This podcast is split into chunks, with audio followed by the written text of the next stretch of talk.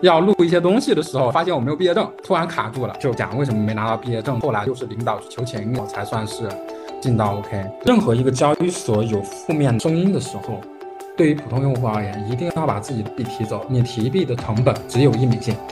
后来我想明白了一件事儿，就是很多叙事能不能起来不重要，重要的是你你的成本是多少。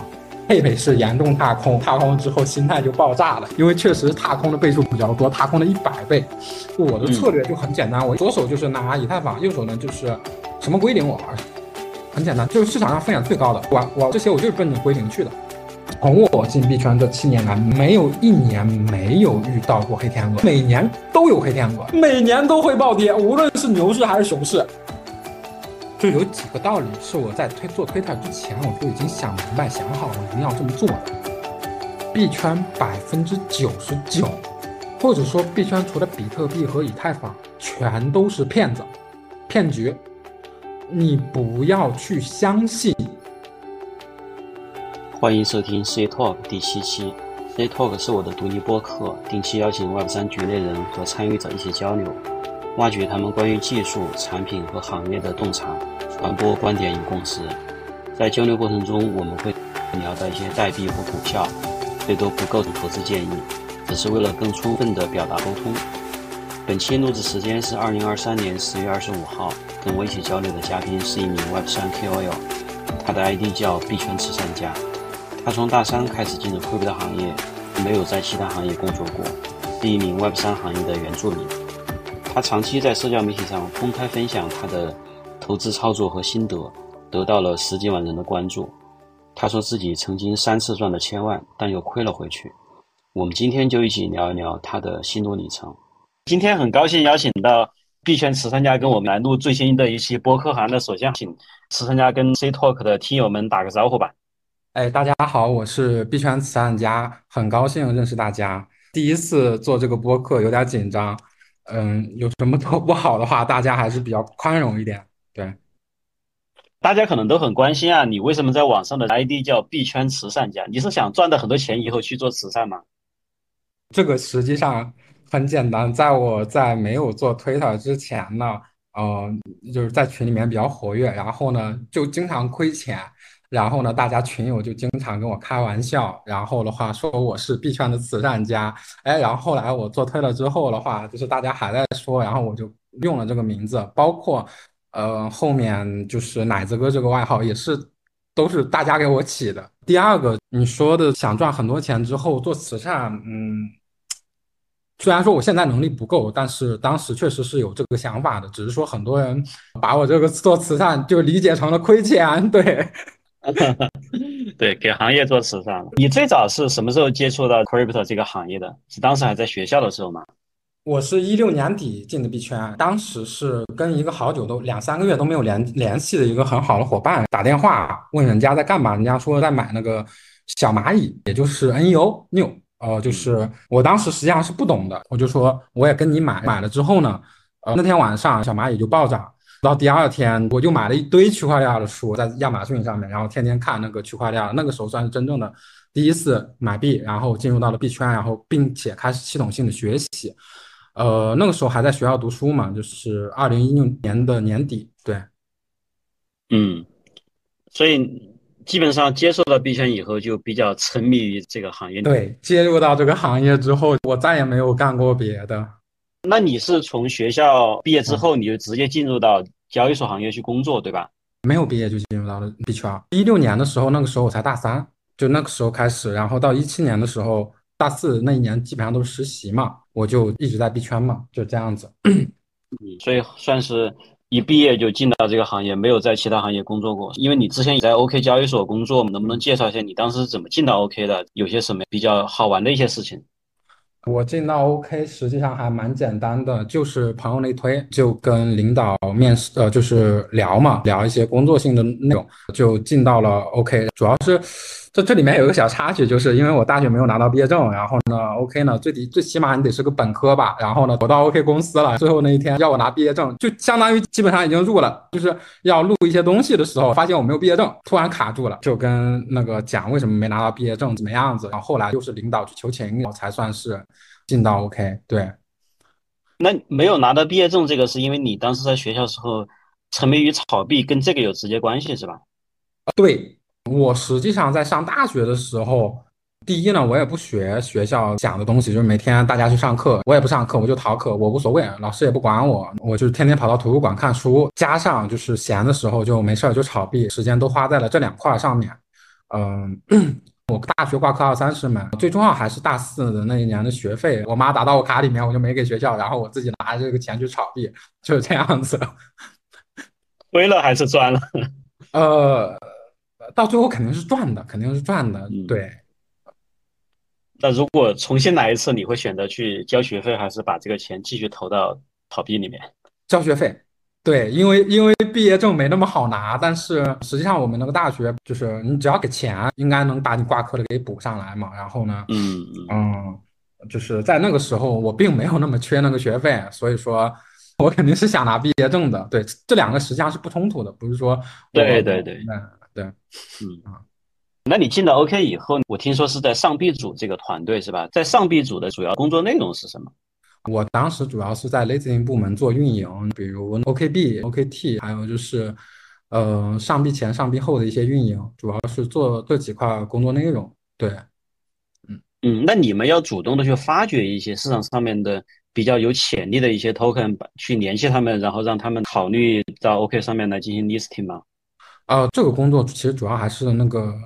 上臂经理的责任，我主要负责的还是上臂相关的所有的运营，当然也会看一些市场上比较前沿的一些东西。对，嗯，所以这种在上臂组工作的这个经历，对于你自己后面去做交易、去做投资，你觉得有什么样的一些帮助？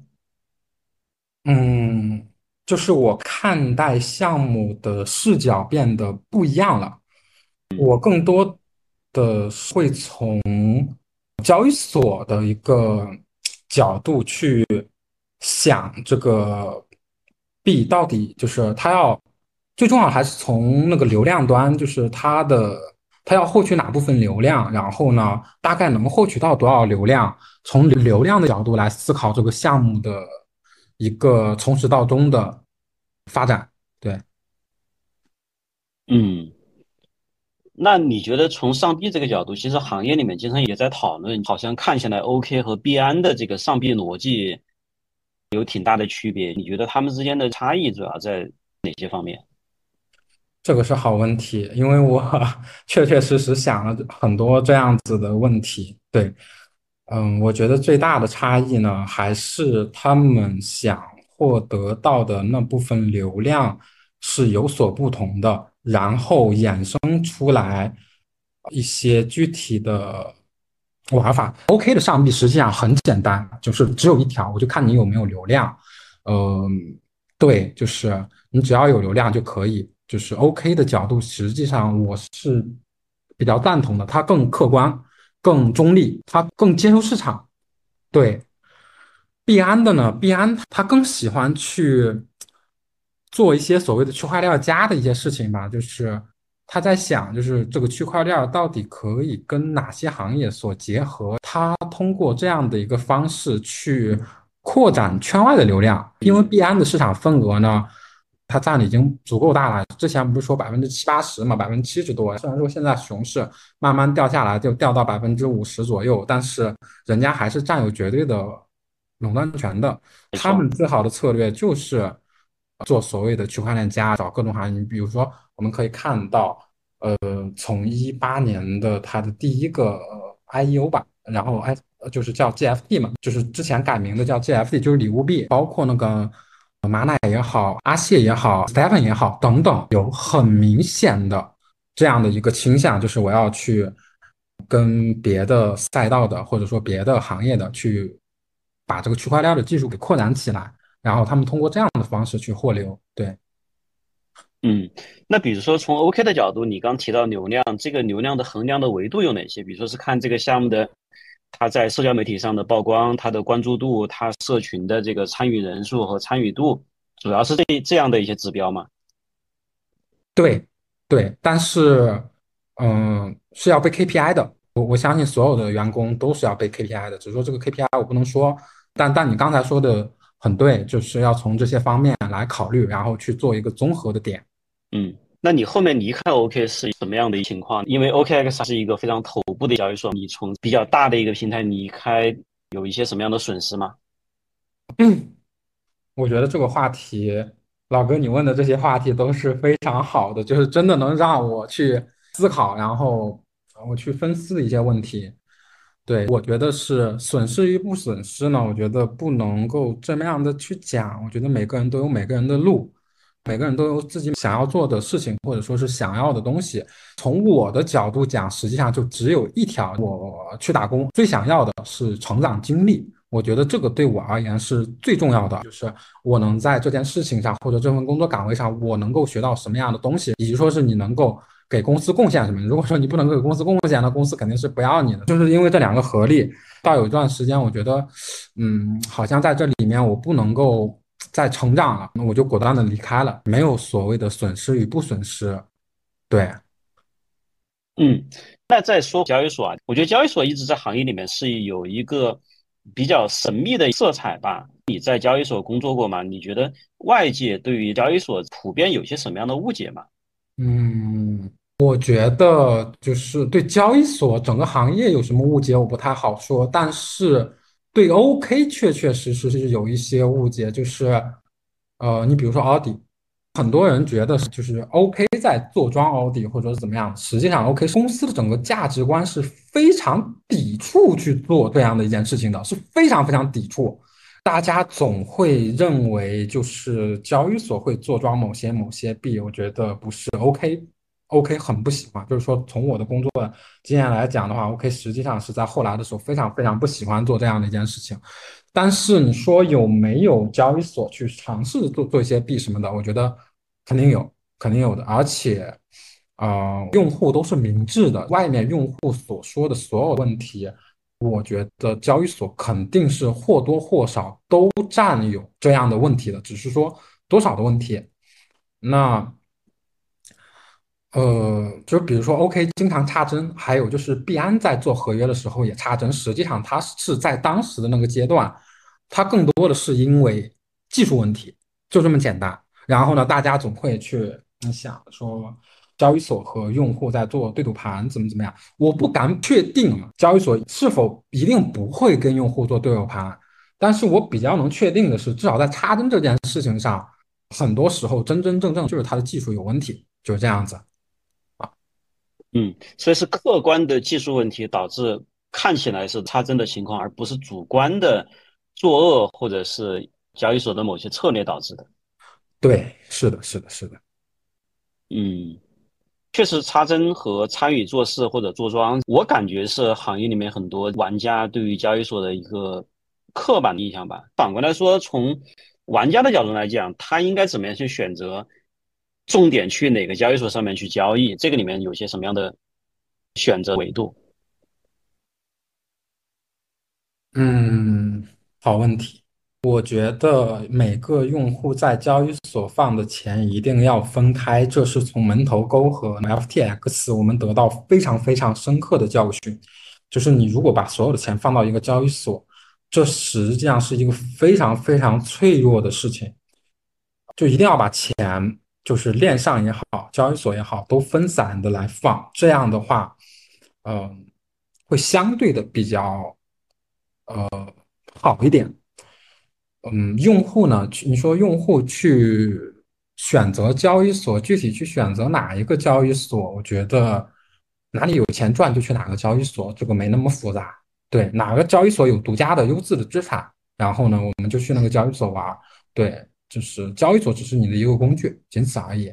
对，不要过于的去相信交易所。当然，我觉得举个更好的例子，就是很多人比较相信自己链上存钱的能力。那我觉得你对于绝大多数人而言，还是不要相信自己链上存钱的能力了。你你还不如放到交易所呢。交易所可能比对绝大多数人而言，交易所确实要是比链上要更安全一点。对，嗯，你在 FTX 这个事情里面没有受到什么损失吧？啊，没有一分钱都没有，因为我很少很少在 FTX 上交易，对，几乎没有的。嗯嗯，所以基本上作为普通的散户而言，可能还是选择那几个知名度相对好、品牌和这个市场占有率都相对靠前的那几个，对吧？但是我觉得你刚刚有个建议特别好，就是千万不要把所有的钱放在某一个交易所里面，相对分散的同时去使用是比较明智的一个选择。对，然后我给大家一个建议，就是刚才咱聊的，给两个建议，就是刚才你刚才已经说过了。第二个建议就是，任何一个交易所有负面的声音的时候。对于普通用户而言，一定要把自己的币提走。你提币的成本只有一美金。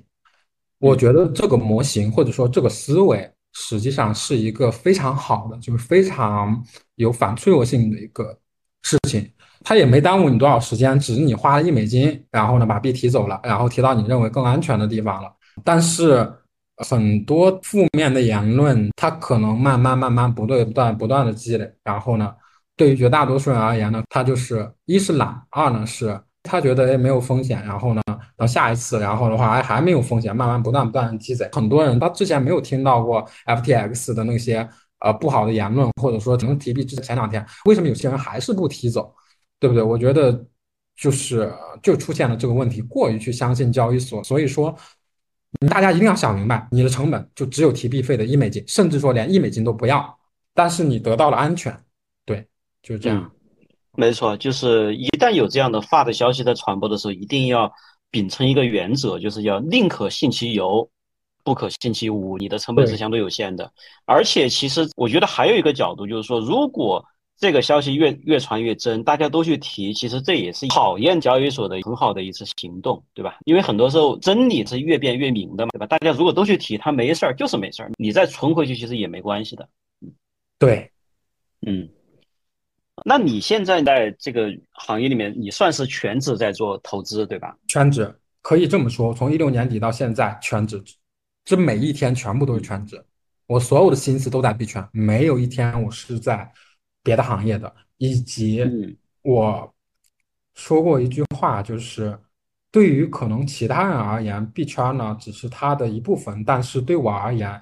尤其是当我的价值观没有成立，以及在上大学的时候就进入到币圈，币圈就是我的全部。对，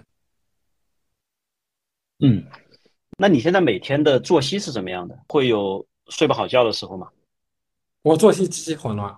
然后呢，在前些年的时候，在去年之前呢，呃，我的身体呢，就是从来都没有考虑过。啊，就是说我要这样了那样了，然后的话睡眠了什么，以前是倒头就能睡，也不管怎么样。但现在的话，最近就是，呃，睡眠作息实际上有一点不好。可能有些人在我推特上也能看到我发的一些言论，就是，呃，很明显的具有，嗯，就是能感觉到我的情绪不太好。然后呢，有很多人过来看到我推特发的，过来安慰我。但我整体状态非常好，其实挺好的，只是说有很多事情，我要自己想明白。对，就是你想不明白一件事儿的时候呢，就会比较的痛苦。说回投资，最近这半年大半年吧，你主要在关注哪一些赛道？有没有你比较重点倾向的一些方向？OK，我讲一下，就是最近的大半年市场出现了哪些新东西。第一呢，是比特币网络 Ordinals 也好，或者说是其他的 ARC 二零等等各种 RC 二零的这种赛道，然后以比特币网络为首。第二呢是佩佩这种的 mini Core，然后第三个是 Unibot，就是 bot 类的这种新的产品出来，然后第四呢是 SocialFi，以 Fanatech 为首的 SocialFi，第五呢是套网，就套网网络也在不断发展，这是我目前能想到的五个我觉得稍微比较重要的币圈新的东西出来的。嗯，那我们分别简单聊一下吧。就是首先是比特币生态的 Ordinals，就是 Audi，当时你也买了一些，你在上面好像亏了一些钱。对，亏的不是一些，就比较多，是很惨痛的一个教训。你是进的这个点比较高，但是你后面一直阴跌嘛，过去这段时间。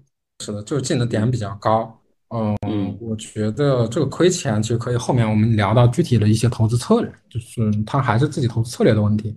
嗯，那你现在从宏观上、整体上，你怎么看 Ordinals 这个赛道？你觉得包括 Audi 它后面还有机会吗？嗯，我的思维逻辑可能跟别人的不太一样，就是我在之前可能很会很沉迷于这些叙事能不能起来，能不能怎么样，但是后来我想明白了一件事儿，就是很多叙事能不能起来不重要，重要的是你你的成本是多少。就是如果你的成本足够的低的话，那你就拿着，等它的叙事起来爆发就好了。如果说是你成本很高，那这个赛道可能起来，你在里面也赚不到钱，是这样子的。对，嗯，跟你这个屁股坐的位置很有关系。对对对，是的。嗯嗯，那其实除了 Audinos 之外，后面我们还看到有什么 Atomics，然后还有 Type，还有 Ruins，对吧？包括最最近这段时间的呃 Typeroot，还有这个 RGB 等等很多的一些呃基于 Bitcoin 的这种呃协议吧。就是这些协议现在处于一个群雄争霸的阶段。这些协议对整个比特币生态意味着什么？从这个角度你怎么看？嗯，我觉得就是对比特币生态倒挺好的，就是让比特币生态更加繁荣。但是市场上真的需要这些所谓的叙事吗？或者说是否有更好的叙事在替代它们？我觉得这个很重要。就是嗯，不要太执迷于这个具体的叙事，而而是要去在这个过程当中发现自己的站位，以及说是自己的成本以及市场的接受度。我觉得这是最重要的。嗯，我个人比较期待的是说，更多的资金进入比特币生态之后，这些资金他会来看一看这个生态里面的各种啊一些新的协议或者新的资产，这些币都算是比特币的子币或者甚至是孙币。对，从这个角度去看，我希望它能帮比特币生态带来更多的资金存量吧。对，第二个赛道又是你刚提到的佩佩，就是以佩佩为代表的 Mincoin，也是你今年。操作上比较多的一个，对吧？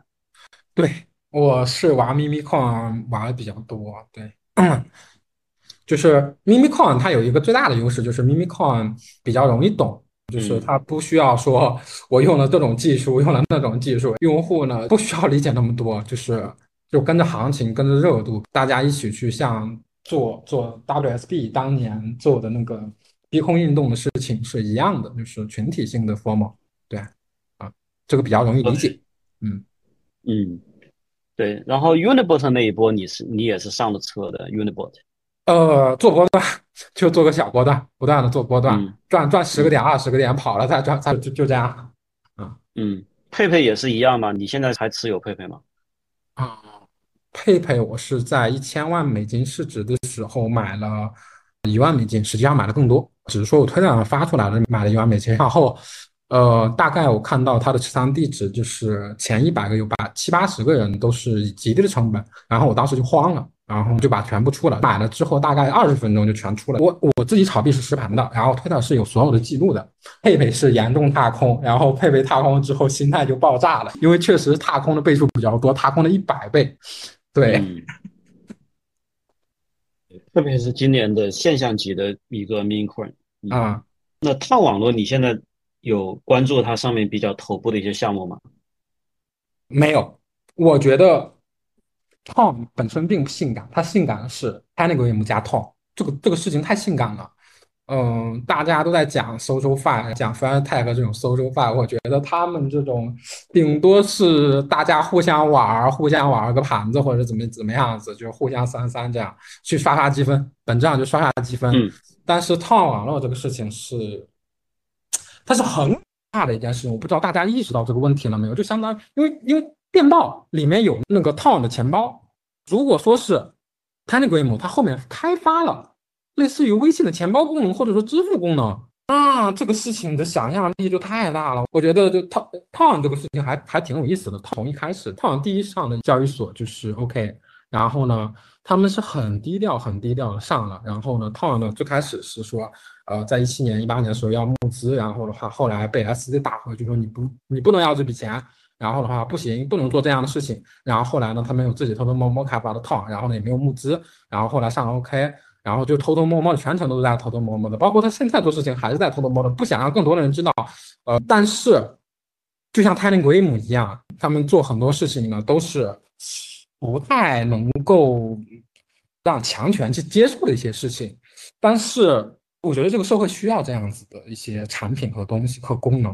我觉得就是 Telegram 和 Tom 如果加起来的话，可能会被低估。当然还是要看他们后面怎么去做这样的一件事情吧。对我只是说这件事情比较有想象力。最重要的是，咱们在这个过程当中可能没办法赚钱，因为 TON 的那那个代币的形态，对吧？大家在里面没办法赚钱。我只是说觉得这件事情很好玩，很性感，对，就这样。嗯，然后 SocialFi 这个方向今年最大的代表是 Fnatic，你也玩的比较多，但是它的庞氏属性确实还比较重。你觉得它在后面发 token 之后会很快崩盘吗？未必，它实际上是有三个，就是第一个，它能不能叫来更大的名人，比如说。当时类似于 B A Y C 无聊猴那样子，它后面把库里这种呀改成这种头像，然后把这种人叫来，然后参与到他的这个产进进到他这个产品里面，这是第一个，就是更大的名人进来，然后带来更多的流量，这第一个。第二个是它的经济模型是不是会改变？不可能说像现在这个这么难用，对吧？第二个是经济模型，第三个是产品，就是它的产品会不会做更多的更新，然后更好玩、更好用？对，主要是这三块。我觉得，嗯，未必就是你说的那个，它就一定会崩盘，怎么怎么样，不一定。嗯，OK，其实你刚讲的这几个子赛道和方向特别巧，就是我们这 Talk 播客哈，过去已经有五期，我们这五期聊的内容跟你刚讲的这几个方向基本上是完全对应上。比如说讲到 o r i n o s 大家如果有兴趣可以去听我们第一期，我跟谢鹏聊，他在 o r i n o s 这个币上面大概有差不多一万倍的回报，其实就是跟你刚说的一样，它的成本足够的低，因为他是在第一天自己去 free mint 的。大家如果关心这个事情，可以去听我们的第一期。然后第二期呢，我们其实聊了 social fan，我跟以前。Web Two 里面做社交，包括 Web Three 也做开发的老朋友清风老师，我们聊了 SocialFi，大家如果关心 SocialFi 的，可以去听一下我们第二期。然后第四期我就跟 Niso 聊了一下 Mincoin，因为他今年在佩佩和哈利波特上面这两个币他都捕获到了百倍，可以去听一下第四期。然后第五期就是我们聊了烫这个生态，嘉宾有一个非常有意思的观点，就是他认为烫这个区块链本质上是 Telegram 的商业化。啊，因为 Telegram 以前商业化做的比较糟糕，他做的其实也不够多嘛，就因为创始人不想去接广告嘛，所以他觉得烫这个区块链其实就是 Telegram 商业化的一个很好的一个机会。所以大家如果有兴趣，可以去听一下我们这几期，刚正好跟十三家你刚讲的这几个方向是比较一致的。看来就是说大家关心的这几个方向还挺有这个相同性。对我还想追问你一个问题啊，以太坊的 Layer Two 上半年也有很多新动静嘛？你从投资方面去看的话，Layer Two 会有一些阿尔法或者比较大的一个增长空间吗？就 Layer Two 的那些币，对吗？对，OK，我觉得肯定会有，但是我没有玩 Layer Two 的这些币，我也不会持仓它们，因为我的策略就很简单，我左手就是拿以太坊，右手呢就是什么归零我玩什么，很简单，就是市场上风险最高的，我我这些我就是奔着归零去的。所以说我不会去找中间的这些东西，这是我的投资策略。嗯，就还是要找能够博到高回报倍数的一些项目。嗯，对。然后我插一下，刚才老哥你说你之前的这些嘉宾聊到这些，每个人都聊了他不同专长的，还挺有意思。你没发现我五个都聊了吗？可能我肯定是没有人家那么深的。你说你之前在 OK。对我的投资逻辑没有影响，没有影响的话，你看我刚才点评的或者聊的全都是热门的一些方向。是的，对，我们聊一下你之前在投资中间的一些经历吧。你一六年进来，现在也差不多六七年了嘛，肯定肯定是见过非常多的项目啊。哪个项目算是你进圈之后的第一桶金，给你带来比较好的一个回报？呃，实际上就一七年的 ICO，然后呢，具体项目我就不方便说了。它给我带来了上百倍的回报，但是我到最后我并没有去把它变现，怎么赚的就怎么亏回去。然后你要说投资的那个当时的策略和经营想法什么没有，当时一七年币圈只要你能去抢到一些交易所，比如说云币啦，或者说是 S O 网站的一些额度，你抢到就赚，那就这样子，就是它没有没有那么复杂，因为那个时候人少，然后更多的钱要涌入到这个市场来，我也不知道就是什么就是叙事能够。支撑大家怎么怎么样子？当时最重要的是你不要对这个东西排斥就好了。你不要一看这个我操庞氏骗局我不玩了，然后呢全是骗子，我我我看都不看。对你只要不用这种心态，然后呢，你无论玩什么大概率都是赚钱的。对，嗯，所以跟那个周期相比，呃，过去的二一年到二三年这个期间的这个市场其实已经规范了很多，对吧？那会儿才是群魔乱舞呢。对。那个时候一个白皮书，甚至来个别白皮书都不要，别人说在朋友圈说一句我要什么什么项目，然后的话把合约地址一发，把自己的地址一发，大家就去给他打钱。哇，你现在都觉得很恐怖的一件事情，你知道吗？故事都不用编，就我骗子打钱。那这么多项目里面，亏钱最多的是哪一个？亏钱最多的就是两个吧，贝壳和 Audinos，这两个是亏的比较多的，对，印象比较深刻的，而且这两个亏完之后有三四个月的时间都在反思自己，就是对这个还印象非常深刻吧。嗯嗯，第一个是什么时候？二一年的五幺九之后。然后，实际上五幺九之前呢，我已经半仓了那个 USDT，然后，呃，还很幸运半仓了 USD，但是呢，憋不住喜欢玩山寨币，然后呢，就熬亏。对，奥迪是今年，奥迪上面大概亏了有七位数。对，是的，挺让人伤心的一个话题。我们再说一下牛市吧，就感觉。过去这一周，行情也发生很大的变化，感觉比特币的现货 ETF 可能就要通过哈，所以市场已经提前有很多的动静，所以现在可能算是牛市的初期。哦，不好说，我觉得这个事情非常非常不好说。你怎么去定义牛市初期呢？如果说你按照比特币最低点的时候，就是去年的比特币跌到了一万五，然后以太坊跌到了八百八。你如果从数字单价上面，你只要以太坊超过八百八，超过九百，后面它无论什么怎么震荡，它实际上就是在向更好的方向发展。从八百八你看到现在一千八，对吧？我哪怕说它中间跌到过一千三、一千二、一千四，就还在不断往上走嘛。我觉得很难去判断。嗯，你从定义上就比较难说，到底从哪哪一刻开始来界定。那如果说从我的角度讲的话，那从去年的以太坊跌到八八百八之后第二天。那牛市就已经最难过的时候呢，实际上是已经过去了。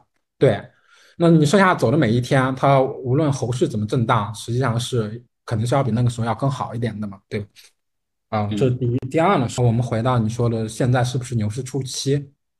坦诚的讲，我不去做这样的预判，因为每个人的策略是都不太一样的。我的策略就是，你以太坊或者比特币跌到大概自己心里面差不多价格，然后你就买，买了之后呢，可能它上涨的时候呢。你觉得后面行情不可能那么快的大爆发，就是冲刺那个阶段，那你可能在上涨的过程当中要减一部分仓位，对吧？你比如说你一千买的以太坊，然后呢你两千卖了，你要减一部分仓位留着，等着可能会有黑天鹅。因为我我我在币圈一直有一个概念，就是从我我进币圈这七年来，没有一年没有遇到过黑天鹅，每年都有黑天鹅，每年都会暴跌，无论是牛市还是熊市。对，所以说。从我的角度讲，我更喜欢就是暴跌的时候去买一些，把自己 USDT 换成自己的那个比特币或者以太坊也好，对，这是我的策略。所以说牛出或者说是熊末，我觉得不那么重要。你觉得这个行业现在跟一七年、一八年那会儿 ICO 到处爆发，对吧？过去这两三年是 DeFi 啊、NFT 啊，有一些应用，你觉得行业有变得更好吗？有。这是一定的，这是毋庸置疑的，一定变得更好。哪些方面变得更好了？我们说一些比较正向的，就是比特币被更大规模的采用了。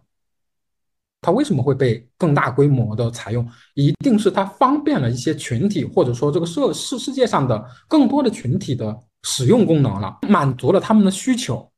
我觉得这就是非常非常厉害的。一个点，对你像其他的，你说更多的从业者、更多的产品，DeFi 也好，或者说其他的也好，等等吧，甚至说是 Pound 也好，等等，嗯，这些都可以算是变更好的。但是能最让人兴奋的，一定是比特币的大规模的采用。我说的可能会比较虚一点，但是每个在早期进入币圈行业的，他是真的对比特币这个东西有信仰的，就是他很相。他觉得这个事情能够创造价值，然后你在这个行业里面，然后你看到他在不断的成长，然后你甚至觉得自我的价值就算是某一定程度的得到了体现，就是这样子。现在你对比特币更有信仰，还是对以太坊更有信仰？呃，都有，我觉得都有。谁更多一些？没有谁更多一点，但是从我的仓位上，我没有比特币，我只有以太坊。是不是说明你对以太坊信仰更多呢？嗯，不是我对以太坊信仰更多，我只想赚贝塔嘛。你就是贝塔的话，你只能从比特币和以太坊上赚嘛。那就是我觉得以太坊可能会赚的更多一点，但是这两个绝对不是说它不冲突，不冲突，都是能够让行业变得更好的一个产物。因为比特币和以太坊产生，它让这个世界变得更好了。我觉得这是最性感的点，而不是说我非得要信仰谁不信仰谁，不是这样子的。对，嗯，所以你认为以太坊可能会在市场中间给你带来更多的上涨的回报的倍数？对。这是这是其一，第二呢，是你冲土狗或者说是你玩一些阿尔法的时候，它都是以以以那个以太坊计价嘛，它是对以太坊计价，对，然后呃，比特币也变得更好了。我我之前一点比特币都没有，我唯唯一有的一个比特币就是一七年的时候，那个时候买了之后就卖了嘛，就做波段嘛。嗯嗯嗯，但是我还是不太理解，如果你对比特币有信仰，为什么你作为一个从业者，因为我赚钱就是通通过 ICO，通过那个。山寨币赚的钱，不是说囤比特币，因为你在学生的时候你是没有那么多钱去囤比特币的。然后呢，你你玩的实际上就是玩的山寨币，就这样子。OK，对，那聊聊亏钱的经历吧。之前我看到你在我们社区里面写的，说你曾经三次赚到过呃千万，但后面基本上又都呃亏回去了。你赚钱之后为什么没有套现？呃，其实你换个角度讲。一个二十一二岁的男生，他赚到钱之后，因为运气赚到钱，他只会想赚到更多。你你觉得他会套现吗？不会的。就是我生活上就是是一个比较简单的，我不需要就是说我一定要买车，或者说是一定要买房。然后的话，而且客观事实是你那个钱没办法买更好的房子。嗯，可能是我赌性比较强吧。我觉得这个总结的会比较好一点，就赌性比较强。嗯嗯，那你。赚到的钱又亏回去，你心态上面会有比较大的波动吧？就会有比较焦虑或者痛苦的时候吗？会，非常会，就是，嗯，就很难受。我这六七年过的，实际上并不是一个普通人在过的那种生活。我要上班提工资，然后攒钱买房娶媳妇儿，并不是按照这个路径在走的。嗯。而是在不断的找项目、投项目、冲土狗、炒土狗、赚钱和亏钱的这样的一个过程当中度过的。有时候突然赚钱了，有时候就突然亏钱了。就像之前说的那个实验，一个猴子被关到笼子里面，它有时候拿香蕉会被电击，有时候拿香蕉不会被电击。那我就是像那个猴子一样，我不知道我做了哪些事情赚到了钱，我也不知道为什么我那么看好这个币。每次我一重仓，我就血亏。你不知道自己对在哪里，也不知道自己错在哪里。后来我朋友跟我总结的是说，在错误的过程里面拿到了正确的结果，是很惨的一件事儿吧？大家可能觉得我讲的比较虚，因为绝大多数币圈人认为我来币圈就是赚钱的。那我赚到钱，什么正确的过程，什么错误的过程，那不扯淡一样的吗？赚的钱我就是牛逼，亏的钱我就是傻逼。我之前也是这么想的。然后后来我连续着赚亏了几次之后，我觉得不是这样子的，或者是我遇到了一些更厉害的人之后，看到人家的一些方式方法的时候，我就知道我的亏钱实际上是一个必然。只要时间拉的足够长，而且我可以这么说，就币圈的很多人赚到的钱，时间线拉的足够长，你到最后一定会回归均值。对，所以经常赚了亏了这种。状态对你的交易心态和你的操作有哪些影响？我在推特上总结了一些自己的一些原则，为人处事也好，投资也好，我觉得人是很有意思的一个点啊。就是你说我要谁谁谁学习投资策略，怎么怎么扯淡。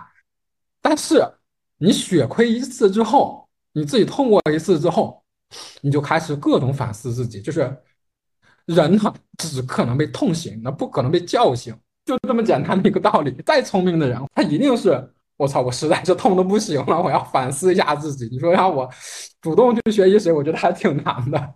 对，嗯所以这就是你最近在 Twitter 上面发了很多你关于交易啊、投资啊，还有生活中的一些原则这个方面的一些总结，对吧？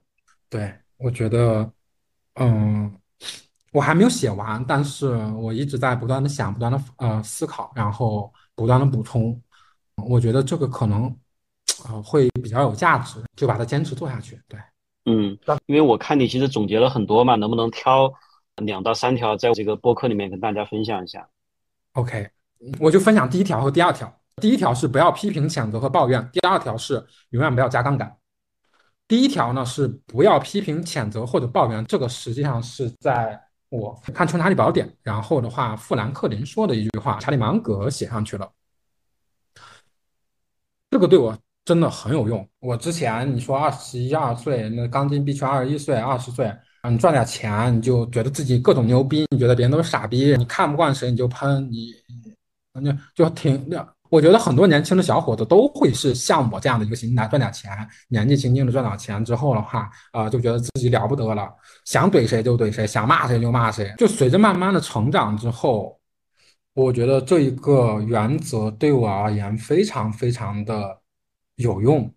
人是复杂的，人家每个人都有自己的优缺点的，就是看人要看全一点。就是我看人，我我我尽量的努力的去看人家优点，想办法向人家学习，而不是说去挑人家毛病。因为因为我发现，当我之前老挑别人毛病的时候，我发现我操，我过得越来越难受。我觉得身边人全是傻逼，怎么样？但是后来，就是你你把问题反过来思考，就是。当我看别人更多优点的时候，我过的是越来越幸福了。我每天是实际上是过得越来越开心了。就是别人有优点，然后我学，哎，我觉得这个优点还挺受用的，哎，我觉得我还挺厉害的。他他让自己的心态更正能量，以及说是学到别人更多的优点的时候，本身是你觉得你自己被填充了，这个本身就是会让你大脑特别特快、特别快乐和愉悦的一件事情。对，然后不要抱怨。就是无论遇到什么事情呢，不要抱怨，就是认真做好自己该做的事情。抱怨是最于事无补的。人对所有的抱怨、愤怒也好，实际上到最后就是因为自己的无能。我觉得这个更多是教我做人的道理。我觉得这一句话非常棒，它肯定是我的人生信条，能让我变得更正能量，更向别人多学习，每天过得更开心的一个准则。第二个是永远不要加杠杆。这个我说的比较有歧义，嗯，我故意这么说的嘛，就是 因为币圈绝大多数人，他所认为的杠杆呢，就是合约借贷，甚至是借别人钱，然后去赌博，我去赌比特币明天的大小，一周后的大小，等等，嗯，就我去赌嘛，甚至或者说玩一些小的山寨币，然后开合约去赌，嗯，这才是我说的永远不要加杠杆的。这个真相意思就是不要在币圈玩杠杆和合约和借别人钱来币圈玩，实际上是这样的一句话。然后我觉得真正的杠杆是什么？真正的杠杆实际上是纳瓦尔说的影响力杠杆、代码杠杆、写作的杠杆、劳动力的杠杆。嗯，这种杠杆才算是真正的。呃，你你你做投资也好，或者说你创业也好，实际上人想要变富，你只有一条路，就不断的加杠杆的一个过程。这个杠杆一定是说，我通过自己的影响力，通过自己的学习，通过自己会代码，或者说通过自己使用劳动力，或者是我想做一个产品，不断可大规模复制粘贴的一件事情，然后的话能让你去变得发财，让你跨越阶级，而不是说我他妈借钱，我去赌十彩，赌比特币，赌这个一百倍杠杆。一定不是这样子，那那叫赌博。所以说我把这两点综合，就是为了让币圈大家更好的理解，就是说就永远不要加杠杆。然后币圈人绝大多数人，很多人我认识的，他们都玩合约。很幸运的是，我在进币圈的时候，就有人给我讲了为什么不要加杠杆，或者我们把这句话变成不要玩合约的这样的一件事情吧。具体的内在逻辑，就是在一六年、一七年的时候，别人给我讲明白了。然后我一直坚持的、坚定了这个逻辑。无论你看我在币圈我怎么亏，我只要不玩合约，我不会倾家荡产。我现货再怎么亏，它总会给我剩下百分之十、百分之五，吧我全体仓位的百分之百分之五，那那就够了。币圈有无数个机会，对，但很多因为借别人钱，然后的话加玩一百倍杠杆的这些人，就永远都翻不了身了。就这样子，我觉得这两这两个就蛮好的。嗯，其实你前面提到你自己是一个赌性比较强的人，但是后面你提到不要去玩合约和杠杆，这一点我估计是一部分人对你的误解，因为大家觉得你总是在炒币，总是在交易，所以可能很多人会以为其实你是玩合约的，但其实你从进圈的第一天开始，你是坚持不碰合约。对，嗯，所谓的赌性呢，我们说的好听一点，甚至说的虚伪一点吧。就是叫做拥抱不确定性，只是说在我之前能力有限，或者说我精力投资有限的时候，我没有那么强的决策力，我没办法去判断或者说搜集每个项目到最后我们对它总体评估这个事情的赔率。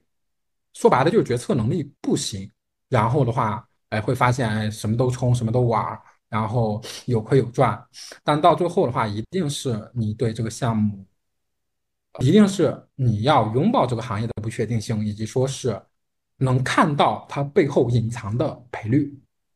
对，你刚讲到，在你进圈以后呢，比较幸运认识很多非常厉害的人，一些朋友。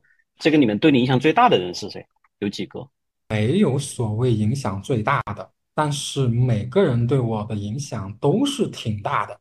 你很难说哪个人到最后对你影响更大，因为别人对你影响更大，一定你你你得学得进去呀。对我影响都挺大的，然后不同的人教会了我不同的道理和感悟吧，或者原则吧。我其实内心都非常非常的感激他们，我不会在这里面去跟他们。分一个大小或者怎么怎么样子，从我内心上，每个人都非常感激他们。嗯，其实这也是这个行业的一个特点吧。行业本身不大，大家都还比较愿意去公开交流，对吧？很多信息也都是比较公开的，所以只要有这样的一个心思，其实可以从行业里面找到很多可以去交流学习的一些对象。对，嗯，你现在在 Twitter 上面，我今天刚看，就是有十三万五千关注者吧。应该是一个非常头部的一个个人账号啊！印象中你玩 Twitter 时间其实也不是特别长啊，为什么涨粉能够这么快呢？有什么诀窍跟我们分享一下？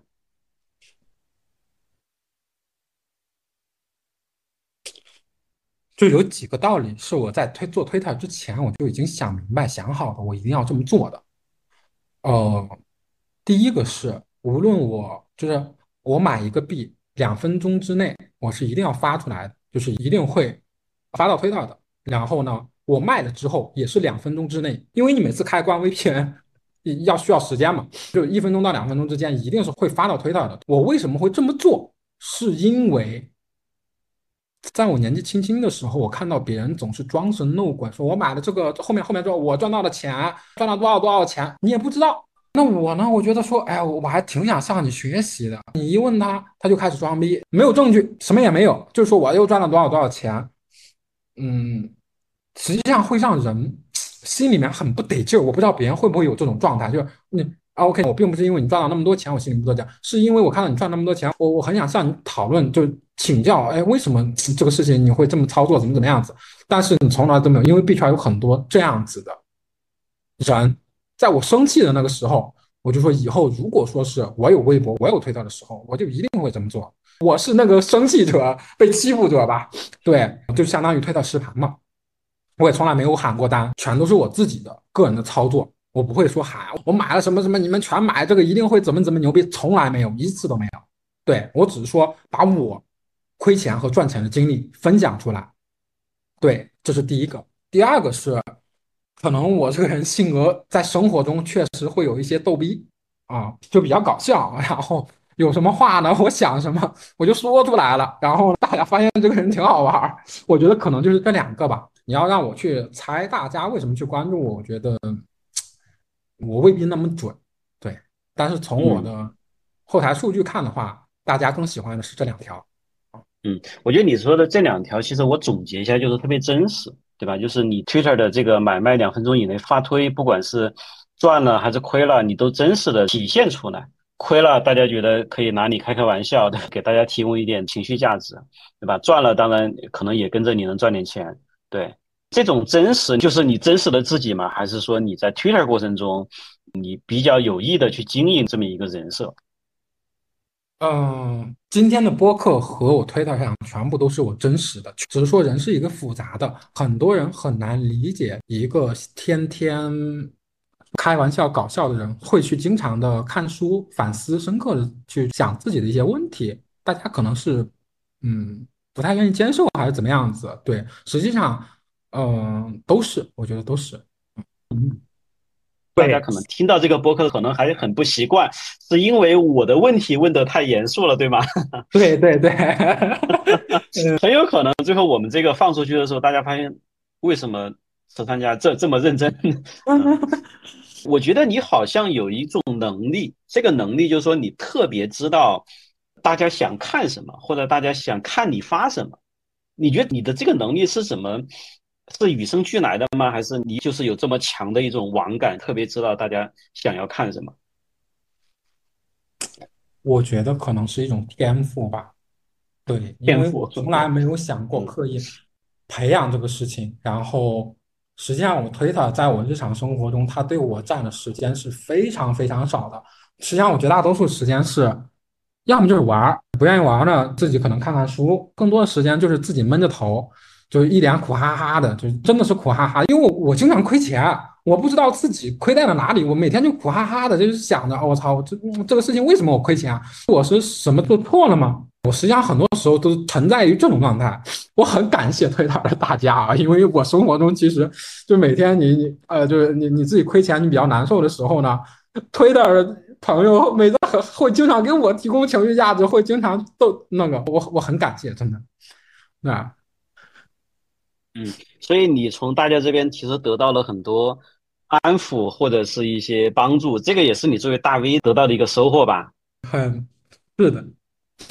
嗯，对，其实前面也聊了一下，现在很多零零后年轻的朋友进入社会的第一站，可能就是跟你一样，就直接进入到 Web3 或者 Crypto 这个圈子。对于这些新手，你你能够给他们一些什么样的建议？这个问题好，我比较严肃的说一下吧。嗯，因为我在币圈吃过很多的亏。我说的比较直接，可能会有很多人不赞同，但是我还是要把我想法说出来。无论何时呢，如果说你确定进入这个行业，要勇往直前，因为你对比外面的行业，对于普通人而言，他确确实实没有比币圈更容易翻身的机会了。这第一个。第二个是，币圈百分之九十九，或者说币圈除了比特币和以太坊，全都是骗子。骗局，你不要去相信有些 VC 或者说是有些人去跟你讲，呃，改变世界，或者说是那个什么，呃，举个最简单的例子，就像 Stepen 一样，大家当时玩玩这个 Stepen，有很多那个二一年、二零年进来的那些互联网二八二的人。他们当时是非常相信这个 Web 三的，就相信到我都恐惧了。他觉得这个东西是一个革命性的，就是人他会美化自己的系统，他本质上可能是他内心呢想赚钱，然后他看到这个越来越多故事的时候，他分辨不清了，他不知道到底是故事讲的是真的，还是说到底自己想赚钱，庄家忽悠着忽悠的，把很多散户。忽悠成所谓的长期持有者等等，就是真的很相信，等到亏钱了，亏完了，然后醒悟了，就一句话，把除了比特币和以太坊，剩下所有东西都全都看成骗子，全都是骗局，全都是 Ponzi，赚了就跑，就这么简单。然后第三个是保护好自己，币圈很多人在看到你第一眼的时候，他就已经把割你的完整路径给想好了。币圈是一个丛林法则，要保护好自己，只有这三个。OK，第一要勇往直前，然后你相信这个行业；第二是绝大多数故事都是骗人的；然后第三个，币圈遵循丛林法则，要保护好自己。对，这三个都是你自己吃了很多亏总结出来的。对，是的，那可以说是三个千万级别的教训，是吧？听到这个播客的人就赚了，赚大了。因为我真的看到了很多人就是很相信所谓的这些故事或者叙事等等，然后呢，他们可能跟着这些叙事赚到的钱，到最后全部都亏回来了。这个东这个事情不光是你们，从一六年也好，从一三年也好，等等，币圈每个新人进来，第一个要被洗礼的就是这样子，就是我信仰的一个东西赚到的钱，然后呢，信仰东西让你亏完的钱，然后你就开始去分，我来这里到底是干什么的？对，嗯。嗯，所以包括你自己在呃一七年、一八年 I C U 赚了很多钱，后面又去投这些项目，其实也都全亏完了，全都亏完了。对，你觉得如果重新来一次，你你有可能能够去控制住你自己的情绪，去做出调整吗？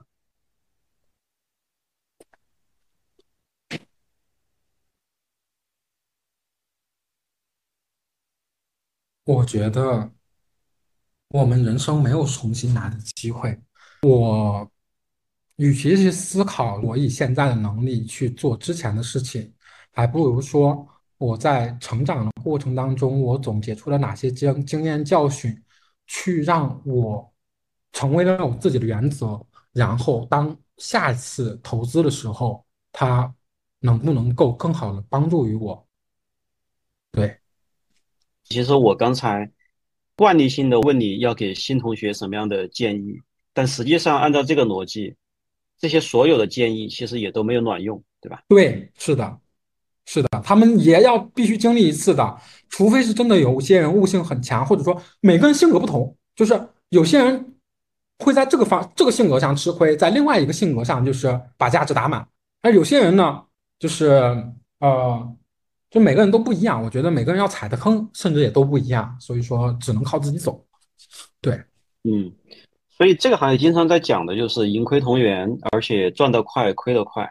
你你可能见过一些在行业里面经历所谓的多轮牛熊下来还活得还不错，而且也能最后落袋为安，也能赚到一些真正钱的一些人。你觉得这些人身上有什么样的一些共同点？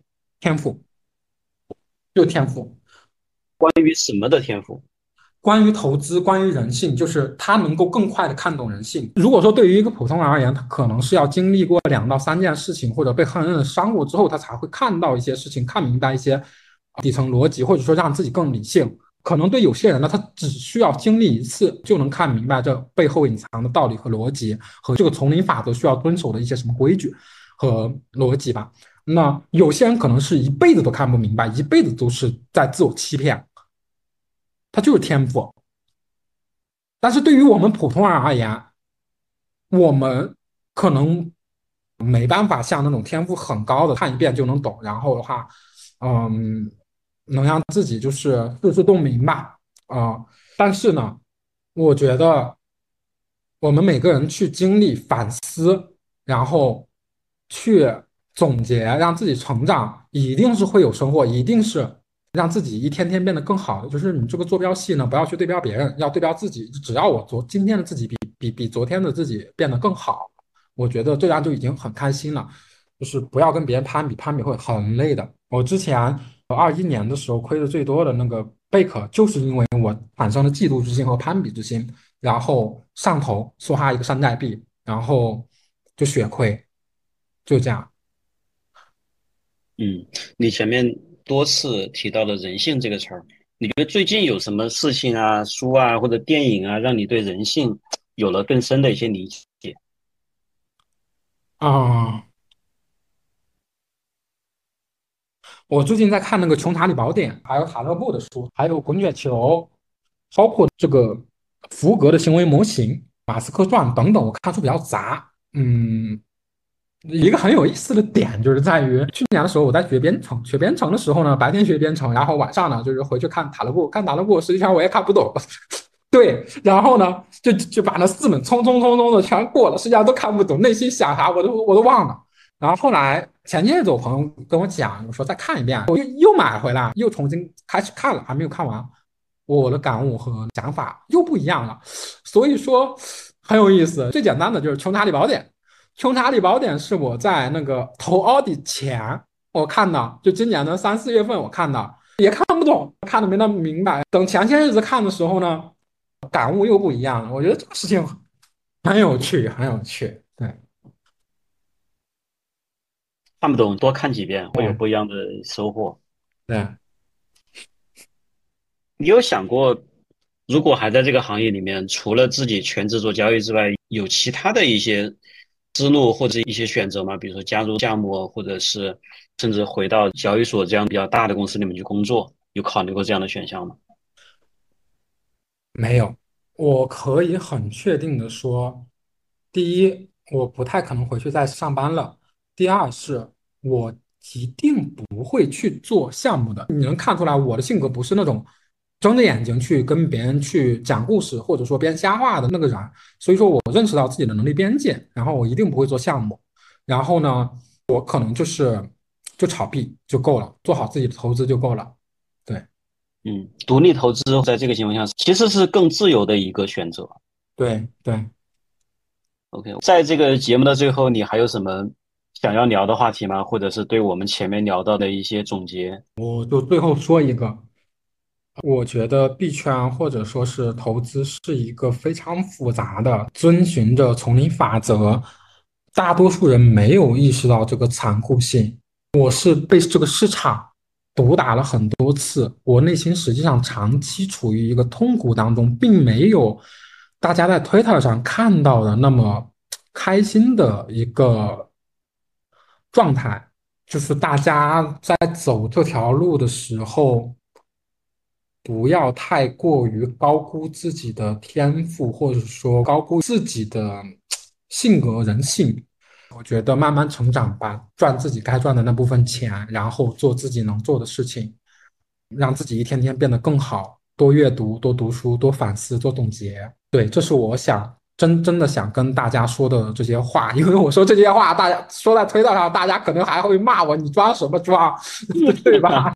是的，是的，是的。但通过播客，在我这个比较严肃的提问下，让你来回答，好像显得比较合理。对，是的。嗯，OK，那回头把你的最近在正在看的这些书，或者你买买了之后还没有来得及看完的书的名单，其实可以总结一下，我也会分享在我们播客的 show notes 里面。OK OK，行，嗯，感谢币圈慈善家参与我们今天的 C Talk 交流啊，跟我们分享了很多关于行业前面聊了很多交易所啊，还有交易和投资的一些经验。我在对话中，我也特别能感觉到，其实你是一个跟 Twitter 上面的这个人设很不一样的、很真实一个大男孩。对，非常感谢，谢谢谢谢老哥。那以上就是我们第七期 C Talk 的对话内容，感谢大家的收听。对话中我们聊到了很多的代币都不构成投资建议啊，加密资产是一个风险很大的行业，进入投资一定要先做好自己的研究。那国内听友可以在小宇宙微信公众平台关注我们，海外听友可以在呃 Twitter、YouTube 还有苹果播客等平台关注我们。也欢迎大家把节目推荐给你身边的朋友，啊，你也可以通过泛用型播客客户端来订阅我们的节目。所有的链接和入口都请查看节目的 show notes。最后呢，你也可以添加我们小助理的微信，加入我们的听众群，微信号是 C Talk SS，这 Talk 后面有两个 S。那我们下期节目再见。